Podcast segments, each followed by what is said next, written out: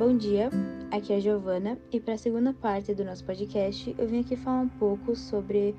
os deveres da criança e do adolescente sobre participar de atividades culturais, esportivas, educacionais e de lazer. A criança e adolescente têm primeiramente o direito à educação,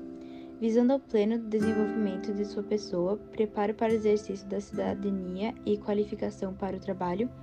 assegurando a igualdade de condições para o acesso e permanência na escola, acesso à escola pública e gratuita. É dever da família, da comunidade, da sociedade em geral e do poder público assegurar com prioridade a saúde, a alimentação, a educação, ao esporte, ao lazer, a profissionalização, cultura, dignidade e liberdade à convivência familiar. E esse direito de participar de atividades traz muitos benefícios, como fazer bem para a saúde, contribui para melhorar a autoestima, equilíbrio físico e psíquico, a capacidade de interação social, a afetividade e o raciocínio